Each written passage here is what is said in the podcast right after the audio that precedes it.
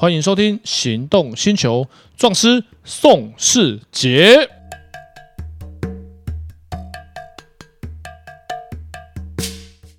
哎，欢迎收听《行动星球》壮师宋世杰。哎，今天的来宾是爱丽丝，来自我介绍一下。大家好，我是小爱啾啾爱丽丝，我的职业是职业模特，也是礼仪师。那我还是个庙会礼生。来，请问一下，今天有什么法律上面的问题啊？讨论一下的。就是像我跟身边的朋友，其实我们嗯都很容易相信很很多朋友的一些言辞。对于朋友，我们都是百分之百信任的。可是相对于有时候遇到借钱不还这件事情，真的是超级让人家头痛。嗯，而且借钱不还就算了，有些是借钱不还，上法院还告不赢。对，对你上法院告赢了，起码赢了一口气，那钱扣不回来，那是人家真的没有钱。有些情况是。真的告不赢，就是你花了很多时间，然后去打官司，浪费了大概起码半年，然后就最后判你败诉。那相对于有些是可能，嗯、呃，自己的好朋友，你可能因为真的相信他说什么五月底会还，我下礼拜会还，没有签借据这，这句话就有问题。五月底没有跟你讲今年的五月底哦。那如果是说他说哦我会还，可是他并没有签借据，那我们只有汇款记录的话，这样是有办法告的吗？通常啊，有汇款记录，无论有没有备注打借款，通常法院都会采信啊，通常都会。像有些情况会比较比较麻比较特别，比方说，我曾经碰过一个是，呃，曾经碰过一个是，他说这个东西是他买的啊，嗯，A 跟 B。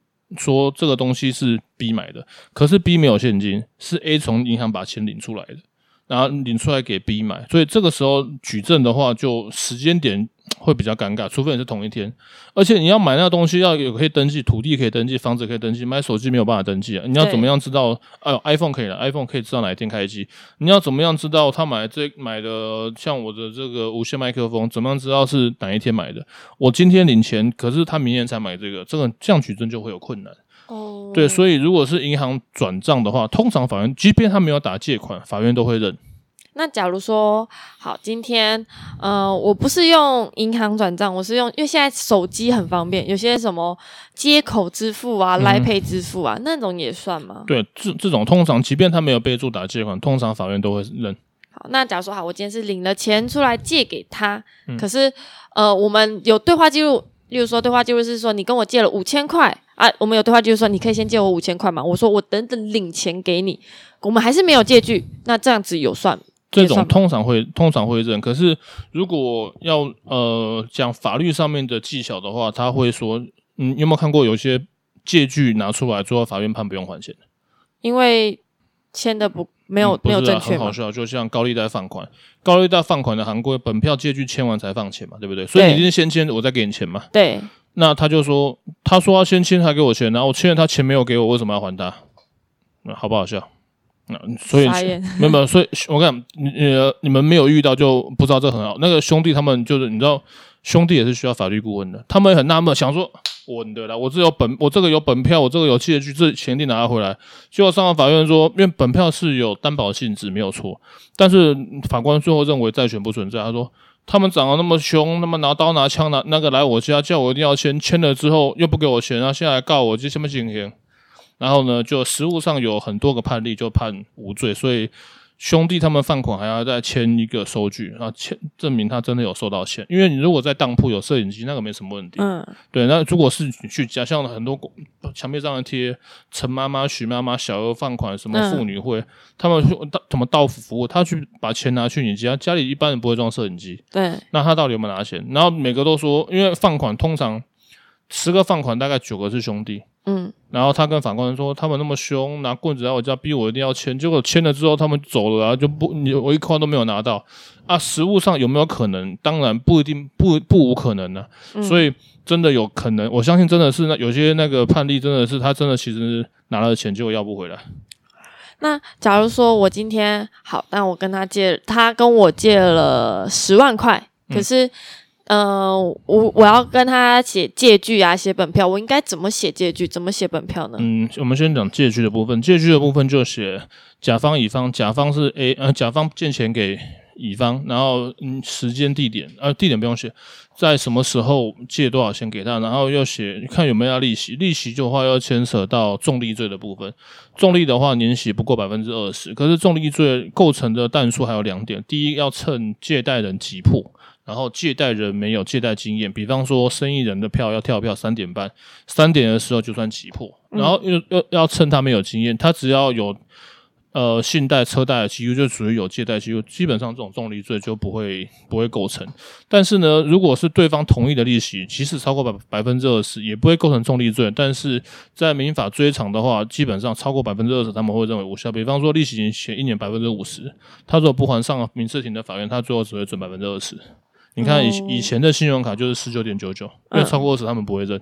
原来如此。对，然后借据的话，呃呃，借款给他还要找一个满二十岁的证人，以后会修法改成十八来当见证人，因为到底是心甘情愿、自由意志上面写的，还是被胁迫、被人家强逼压来写这张本片、写这张借据的，这个都要做。那个证人最后会是就是。如果开庭的时候要确认这笔债务存不存在，他要出来作证。他有人跟他借十万，他签、嗯、有点像保人的概念。呃，没没，他没有保证，他只是见证这个行为，哦、他没有要负连带。见证人的意思。对，如果是保人的话，那就另外。保人的话就是，A 假设借钱给乙，乙如果不还，他的保证人如果是丙的话，那丙就要还。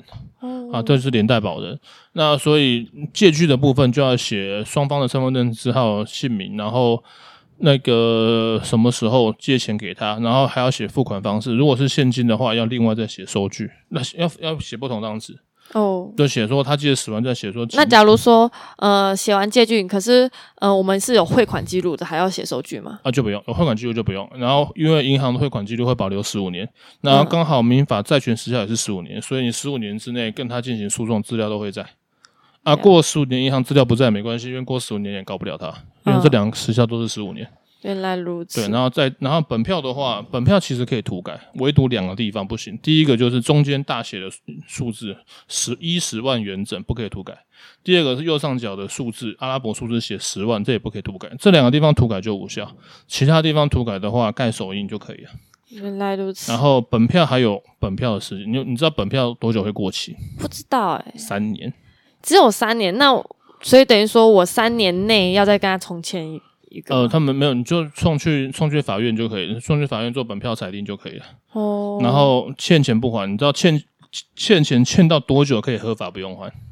几年呢？刚刚讲的，借那债权的时效十五年，就是你跟他讨债，想办法讨讨到十五年，讨不到就。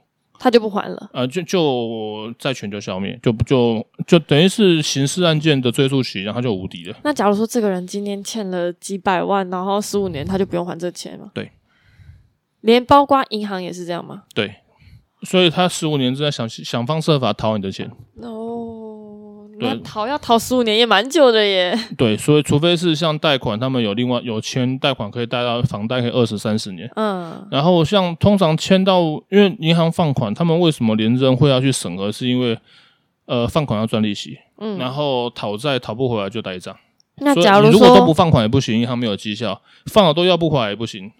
那假如说今天是什么某某信贷，然后他没有还，那结果过了十五年之后，那信贷还成效吗？就无敌了，就真的无敌了，对，就就无敌了。好，可是这样他的信用就破产了嘛，对不对？呃，如果他呃，像我们送贷款，常常会碰到客人有迟缴，迟缴最后如果我结清就没问题。他只要一笔迟缴，哪怕只是两千块，他只要有这一笔没有还的话，基本上他永远都不会，只要去廉政记录拉得出来。他永远贷款都不会过件，就包包括十五年以后，对，都不会过。嗯、就是有预期没关系，可能过了很久，八过过了八年，他只是预期，像呃预期一个月以上会被注记，嗯，好，然后他如果有注记有预期，最后他那笔账还是还了，那就没问题。那假如说好，他今天就差了那两千块还没有还给银行，那过了。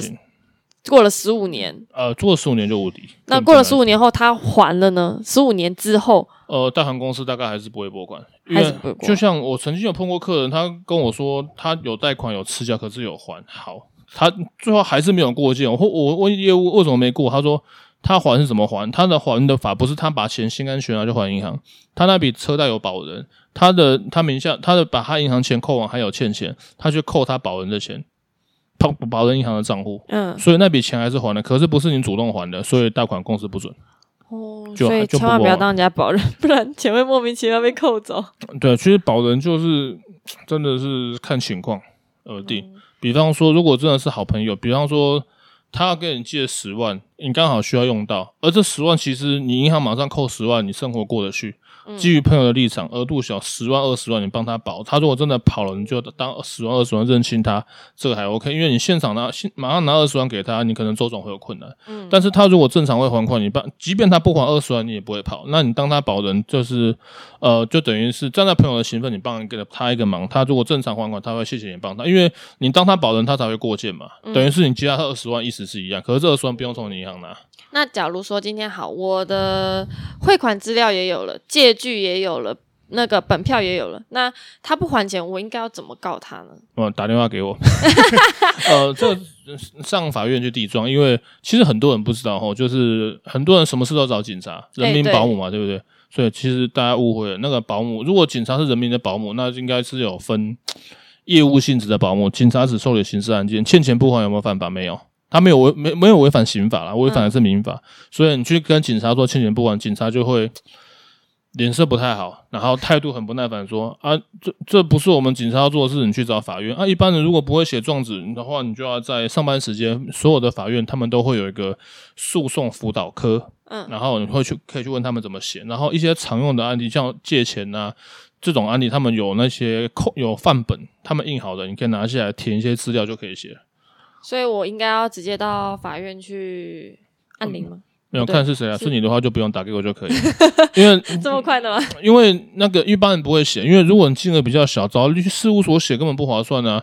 写一张一万啊你，他欠你的金额比较小，金额比较小是指呃这个金额不达多少钱？他欠你三万块，嗯，你去找事务所写写一张一万，你觉得划得来吗？不划算。对，然后他如果只欠你五千块哦，那更不划算。对啊，所以要看金额大小而定。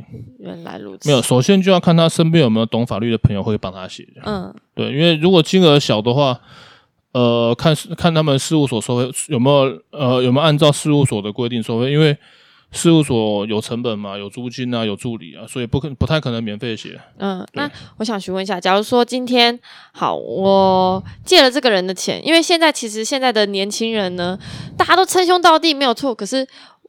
不会互相称呼对方本名，嗯，就是诶、欸，例如说他叫小明，好，我跟他讲小明，都叫小明小明啊。我们通电话都是用什么 Line 的通话啊，也没有电话号码，也没有身份证字号，甚至只有地址。那我说哦，小明欠我十万，可是我只有他的地，他家地址，我也没有他电话号码，我只有他的 Line，有他的借款记录，有汇款记录，可是我没有他的个人资料，这样子。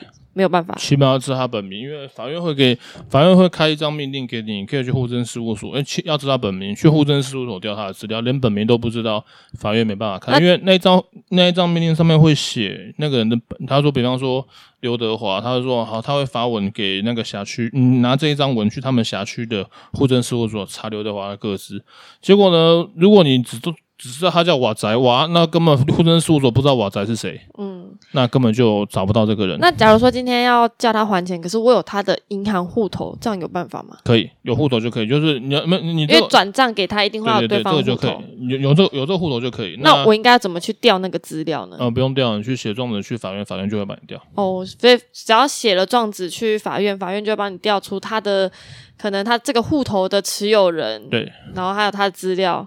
对，然后基本上如果有有明确借贷关系，基本上有借据的本票的话，你可以直接申请假扣押，就是呃假扣押会提供一部分大概三分之一的担保金。比方说你要假扣押他十万块，你大概要押三万多块去到、嗯、到法院，然后他还去，然后金额如果大的话就不一定，他不一定要按照百分之三十。如果是他这块土地值一亿，一般人拿不出三千多万现金，那可能就会减少蛮多的。哦。然后如果你知道他这个户头的话，你有借据，因为假扣押不能够随便。扣押，你的事证要很明确，而且假扣押很特别，他被假扣押，他自己不知道是被谁扣押的。哦，对，除非是被公家机关，他也不会知道说是为什么被扣押。对，就是他会现场当下立刻马上这笔钱在银行看得到，可是不能用，就很像账户冻结这样。嗯，对，那他你在在网银或两个账号，比方说十万扣三万的话，嗯、上面写账户余额十万，可是可用余额、哦、可用余额只有七万。OK，那像碰到那个在刷 Visa 信用卡也会，他们会先圈存一部分的钱。所以他那那他们如果被假扣押的话，那个钱就会被这样讲，就被包含那个什么罚欠罚单、欠税金，被法务部执行署去先，他会先冻结大概两个礼拜吧，我也忘了，嗯，大概冻结两个礼拜之后，那笔钱才会真的被扣掉，哦、然后这段时间之内你要去就需要去协商去处理。好，还有留还有问题呢，我们留到下次讲。好哦，好，下次见，拜拜。